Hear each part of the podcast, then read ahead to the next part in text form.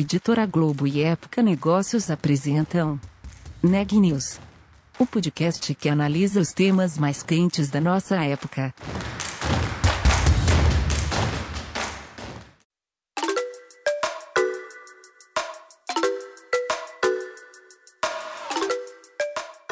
Olá, meu nome é Ana Laura Stachewski, eu sou da Época Negócios e você está ouvindo mais um episódio do Neg News, nosso podcast sobre como navegar e liderar em tempos de incerteza. As empresas estão saindo às compras, e não só com foco no seu próprio setor. Um número crescente de grandes companhias está comprando ou investindo em startups que as ajudem na jornada de aquisição de clientes. No episódio de hoje, a Micaela Santos fala sobre um desses exemplos. O investimento em marketing digital é um movimento que vem ganhando força em empresas de diversos segmentos, como o varejo, por exemplo, rendendo aquisições milionárias. No setor da saúde, a Qualicorp, que administra planos, anunciou nesta sexta-feira a aquisição de uma fatia da Scale, uma startup especializada na aquisição de novos clientes. Em meio à pandemia, em que serviços de saúde se tornaram uma necessidade global, a Qualicorp quer usar dados e modelos preditivos de comportamento para chegar de maneira precisa ao consumidor que está cada vez mais inserido no mundo digital. E para entender de que forma isso vai impactar as operações e as estratégias da empresa, eu conversei com Bruno Blatt, CEO da Qualicorp, e Elton Carlucci, vice-presidente da área comercial, inovação e novos negócios. Vamos ouvir a entrevista. Bruno, bem-vindo ao Neg News. É, a minha primeira pergunta é sobre esse mercado de marketing digital, que é um movimento que vem ganhando força em vários segmentos, né? E no caso da Qualicorp, de que forma essa aquisição da Scale pode impulsionar a presença digital da empresa no setor de planos de saúde e também como foi esse processo da aquisição? Foi um processo muito lento, porque eles não queriam errar. Primeiro movimento que a Scale acaba fazendo, né, sem ser um investimento de um fundo, e sim alguma empresa do economia real entrando para poder fazer uma parceria muito estratégica para a Scale. Então, do, do, do mesmo modo, para nós também não foi fácil é, mostrar que é uma aquisição completamente atípica da história da companhia. Né? Em 24 anos, a Qualicorp sempre comprou carteira, ou comprou administradora de benefício, ou comprou corretora. Então, a Scali também é uma corretora né, de, de seguros. A Scali Health ela é uma corretora, ela vende planos de saúde, mas ela é muito mais do que uma, um, uma corretora de plano de saúde, ela é muito mais do que uma agência de marketing digital ela, ela é algo muito mais inovador e que a gente vinha observando de perto. O Elton, quando descobriu a Scale e como a gente estava concorrendo com eles no, no, Google e nas outras mídias digitais, é, o Elton marcou uma reunião com o Matt. Eu tive lá com o Elton é, bem antes da pandemia ainda, tá? Só para você ver o, o, tempo que a gente está uhum. perseguindo esse negócio. E a gente teve com o Matt, conheceu a operação deles, ficou muito interessado, entusiasmado com o que a gente assistiu lá, com o que a gente viu. É, eles estão muito avançados na questão de data science, data analytics, é, toda, todo o cruzamento desse, desse dado, né? É, para poder fazer a oferta correta no momento certo da vida da pessoa. Então não adianta ofertar para a Micaela um produto que não cabe para a Micaela. Então, é, é, e esse entendimento macro da história da Micaela, ele é fundamental e isso é dado. Então a gente tem no nosso norte aqui que a gente realmente vai ser, apesar do mercado nos nos enxergar como empresa de plano de saúde, administradora de plano de saúde, a gente, a gente vai chegar num grande hub de distribuição, sendo o mais relevante player de distribuição é, do mercado brasileiro. Seja de coberturas de plano de saúde, sejam de outras necessidades que o brasileiro tenha em relação à proteção é, da, sua, da sua vida. Então, é, é, esse é o nosso norte, é multicanal, multiproduto, omnichannel, e quando o Elton me trouxe isso, eu fui lá e a gente saiu praticamente atropelado por um caminhão quando a gente viu a Scali. A gente falou, a gente precisa fazer alguma coisa com esses caras. E dois gringos, né, que chegam no Brasil e por uma necessidade real que eles perceberam da dificuldade de se contratar um plano de internet, de se contratar um plano, um plano de telefonia, é, de se contratar é, um plano de saúde, eles falaram, bom, tem oportunidade aí. E foi aí que eles montaram a Scali e a gente e a gente fica muito feliz, entusiasmado de ter conseguido concluir essa operação depois de tanto tempo, depois de um processo muito desgastante, porque não é falta de dinheiro no mundo, né? não é falta de dinheiro dos fundos.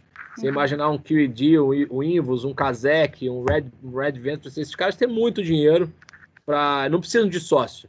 E a gente entrou lá porque eles acreditam que a gente pode potencializar não só a Scale, como a Scale pode potencializar o que a gente está construindo aqui já há mais de oito meses, dez meses, que é a nossa entrada no digital, que é a nosso, no, ser uma empresa cada vez mais de dados do que uma empresa de venda só de plano de saúde, ser uma venda assertiva. Eu tenho que saber dar o lead é, para o corretor certo que converte estudante. Então não adianta eu dar um lead é, para um corretor que só fala com uma senhora, que ele tem, que ele tem um pitch melhor com uma senhora, ou dar um, dar um lead para um corretor que converte mais advogado ou eu, ofertar lead para um corretor é, que ele converte mais no norte do país para famílias de baixa renda. Então, é, a, a, gestão do lead, o gerenciamento do funil, desde o topo, meio, fundo, como o Elton falou bem, e está aqui o Elton, vou passar a palavra para ele, mas o Elton é o cara que, que, que apesar de, de, de contador, ele é o cara que está liderando brilhantemente a retomada comercial da companhia. Pela primeira vez, a companhia é, chegou em patamares de venda como nunca chegou na história da Qualicorp em 24 anos. Então é muito legal assistir que a venda não é uma venda por emoção, é uma venda técnica, né? Então a gente está hoje cada vez mais numa venda técnica, uma venda assertiva, e é por isso que a gente conseguiu resultados nesse primeiro TRI é, que estão muito alinhados é, e apontando com o que a gente está fazendo, que é uma venda baseada em dados, em inteligência, em BI, em analytics, e é para onde a gente está caminhando. É, na verdade, o, Bruno até falou essa era a minha, minha próxima questão, acho que o Elton pode responder, né? Durante a pandemia, a carteira de, de clientes né, da Qualicorp cresceu bastante, né? E eu queria saber de que forma isso impactou nas operações de vocês também, como a pandemia tem impactado tudo isso, e de que forma isso também está tá impactando nas estratégias de vocês, né? Olha, eu prometo que eu não vou falar mais nada, mas eu só quero fazer uma introdução à resposta do Elton dizendo que essa pandemia mostrou para o brasileiro, Micaela, que em vez de ele gastar 200 reais por mês com pizza é, ou com, com lazer, ele precisa se preocupar com assistência privada, porque ele sabe que no SUS ele não vai ter o atendimento que ele precisa na hora que ele precisa. Então, eu acho que o brasileiro percebeu, no meio dessa loucura, dessa busca pela internação, a busca por um atendimento rápido e eficiente, eficaz, a necessidade de ter uma cobertura de assistência médica privada. Então, hoje, o maior desejo do brasileiro, que foi um dia plano de saúde, é, que, desculpa, que foi um dia é, casa própria, né? Hoje já é plano de saúde. Então, isso é, eu acho que é a introdução, a resposta do Elton, mas o brasileiro hoje entendeu a importância de ter uma cobertura privada num país tão plural, num país diverso, onde tem, onde tem muitas diferenças é, de acesso à saúde, né? Então, Elton. É, complementando, Micaela, que o Bruno já, já colocou muito bem aqui, a gente sim percebeu um aumento, claro, pela demanda, o setor percebeu, é, tanto que acho que o, o, Brasil viveu essa, vem vivendo essa crise, né, que além de ser uma crise sanitária, é uma crise econômica, e diferente de outros momentos onde a economia influenciou na taxa de cobertura de planos de saúde, é, nesse momento não, a gente viu que mesmo com o PIB caindo, o setor de saúde continuou resiliente, é, eu acho que isso vai mudar a dinâmica daqui para frente, cada vez mais em função disso. O brasileiro vai dar importância, sim, é, para o plano de saúde e mudou o hábito de consumo. E aí eu vou conectar as duas coisas, né? É, conectar um pouco da escala também.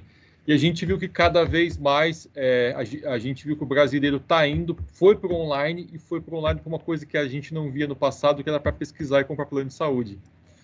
Então foi, foi nesse inteirinho que a gente falou assim: peraí, tem um negócio diferente aqui que a gente conheceu lá atrás e, e falou assim, cara, esse comportamento veio para mudar, a gente precisa fazer alguma coisa é, disruptiva para aquisição de clientes no ambiente online, é, cada vez mais focado com dados, e foi aí que a gente conseguiu, eu acho que, juntar as estratégias e falar, ó, a gente precisa estar mais presente no digital, mas não é só presença fazendo anúncio em Google, Face, Instagram, etc. É, é estar mais presente do ponto de vista de qualificação dessa demanda através de dados. Então, acho que foi uma conjunção. A pandemia talvez tenha acelerado um pouco o nosso interesse é, por, uma, por fazer uma parceria, por fazer uma aquisição com uma empresa que é especialista é, em aquisição é, de clientes no, no, ambiente digital. Então, acho que for, foram as duas coisas. Né? A gente viu, claro, o aumento de demandas dos canais tradicionais, corretores, etc., mas a gente também viu muito isso no digital. Então, acho que foi uma. Acabou, eu diria que a pandemia acabou acelerando o nosso interesse é, em estar cada vez mais próximo de projetos como esse aqui. Uhum. Então, é, isso vai ser uma tendência também no pós-pandemia, né? Vocês vão continuar investindo para ampliar essa presença no digital, para chegar até o consumidor no, no ambiente online? É, acho que assim como outras indústrias, saúde, é, talvez pela complexidade, é uma que, que não tem a demanda, porque para você comprar um plano de saúde pela internet sozinho é um tanto quanto complicado quando como pessoa física. É, Micaela, nós que somos especialistas em plano de saúde, se a gente tentar cumprir essa jornada inteira de contratação, é muito difícil.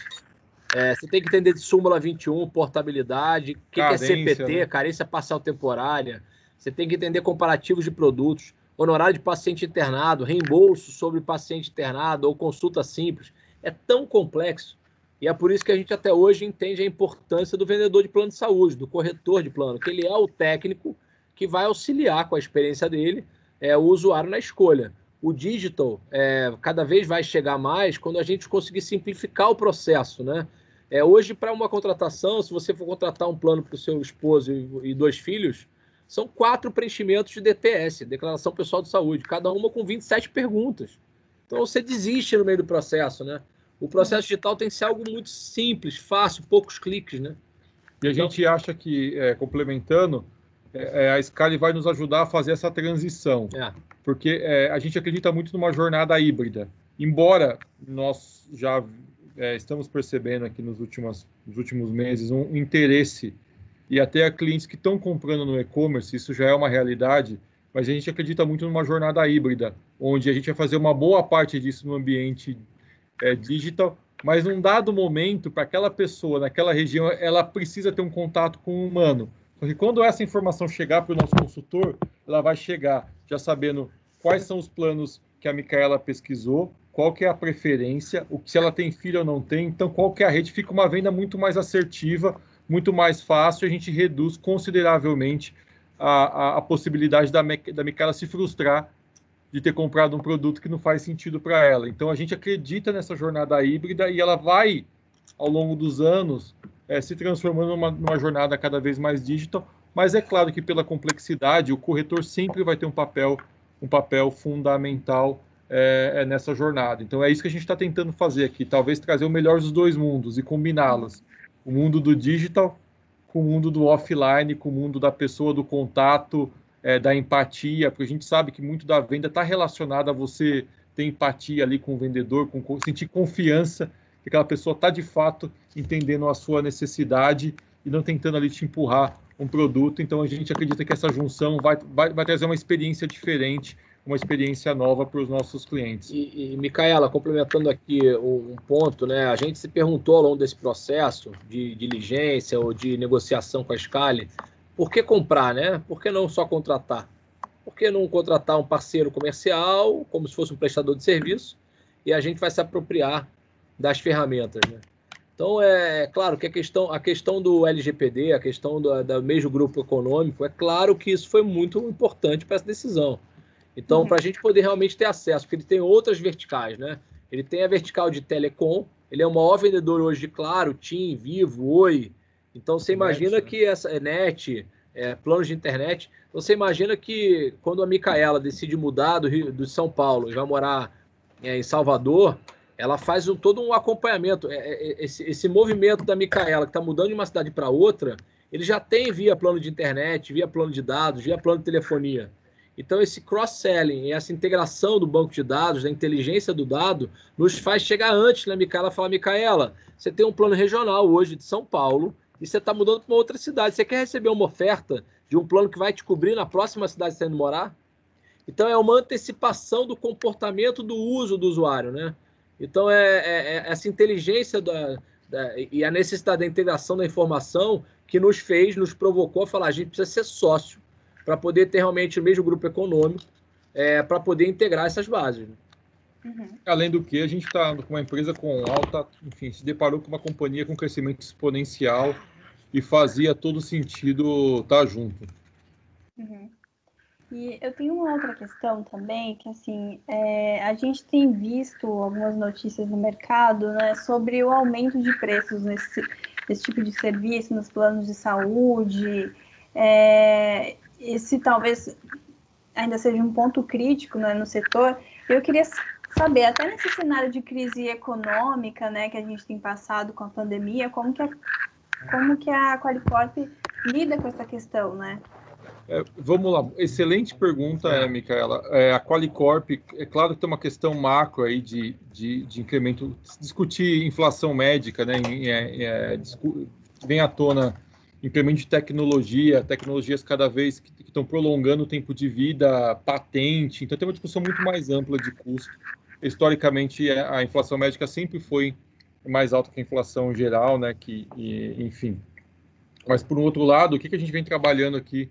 É, primeiro, claro, sempre estando cada vez é, é, mais é, restritivo e diligente, tentando evitar fraude, coisas desse tipo que encarecem o setor. Então, a gente tem uma área é, gigantesca aqui de prevenção. A gente dobrou, a é. gente dobrou a área de aceitação, uma área médica, criamos uma diretoria médica, né, do Dr. Celso, que hoje tem o dobro de capacidade que tinha um ano atrás, para poder aumentar a régua de aceitação a gente, a gente hoje devolve, né, Elton? Acho que é importante destacar é, a gente, isso. A gente devolve entre suspeitas de fraude ou hipóteses de mau uso quase 50 mil vidas. Talvez a gente vai passar disso no, nesse ano, ano, aqui, é, de vidas que a gente acaba não aceitando, porque a gente identificou ali que tinha uma provável fraude.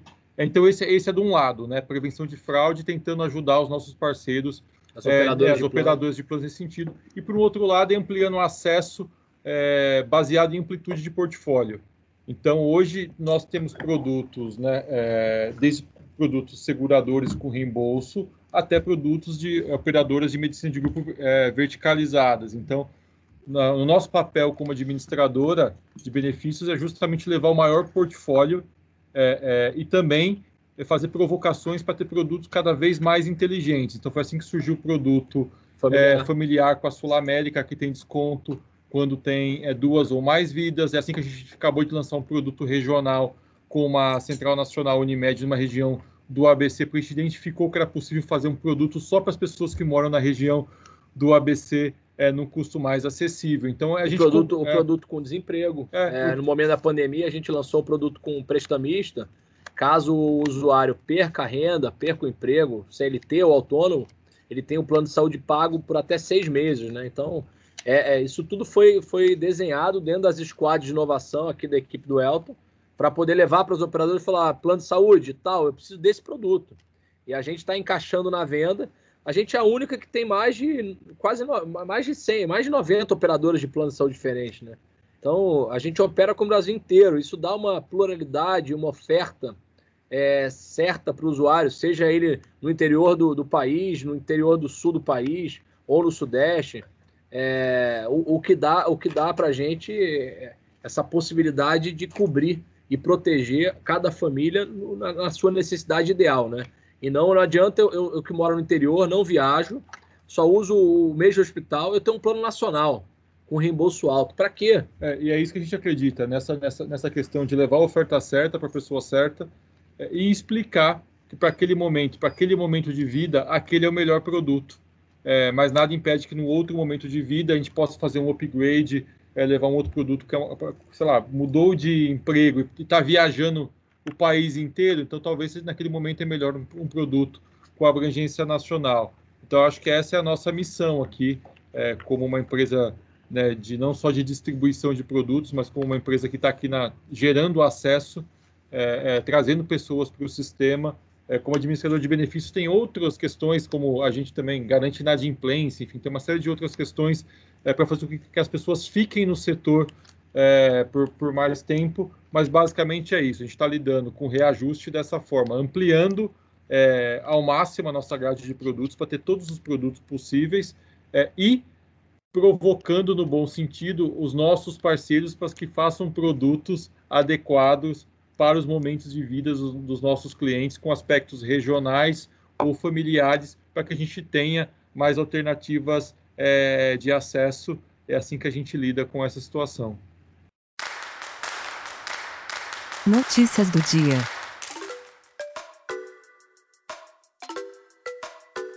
O Instituto Butantan anunciou hoje que vai paralisar a produção da vacina Coronavac. O Instituto aguarda a chegada de um novo lote com 10 mil litros do ingrediente farmacêutico ativo utilizado na sua produção. Segundo o governo de São Paulo, o carregamento ainda não foi liberado pelo governo chinês. Hoje, a Fiocruz também anunciou que vai interromper a produção das vacinas da AstraZeneca de Oxford por alguns dias. A instituição receberá uma nova remessa do ingrediente farmacêutico no dia 22 de maio. A Organização Mundial da Saúde fez um apelo para que países disponibilizem vacinas para o sistema COVAX em vez de imunizar crianças e adolescentes. O consórcio é responsável por distribuir vacinas para nações mais pobres e tem o Brasil como um dos integrantes. A OMS lembrou que muitos profissionais de saúde da linha de frente ainda não foram vacinados, o que é um reflexo da desigualdade no acesso às vacinas ao redor do mundo. Segundo o último boletim divulgado pelo Conselho Nacional de Secretários de Saúde, o Brasil tem 15 milhões 519.525 casos confirmados de Covid-19. O número de óbitos chegou a 432.628, que nos dá uma taxa de letalidade de 2,8%. Até esta quinta-feira, 37.744.357 pessoas haviam tomado a primeira dose da vacina contra a Covid-19 no Brasil. 18 milhões 807.027 tomaram a segunda dose. As informações são do Consórcio de Veículos de Imprensa junto às Secretarias de Saúde. O Neg News de hoje fica por aqui. Obrigada por nos acompanhar e até a próxima.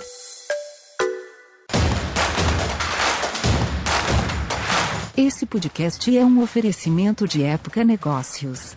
Inspiração para inovar. Não deixe de conferir nossos outros podcasts. Presidente Entrevista Presidente. The Office. E os negócios da nossa época. Ouça, acompanhe, compartilhe. Vamos fazer deste podcast o nosso ponto de encontro.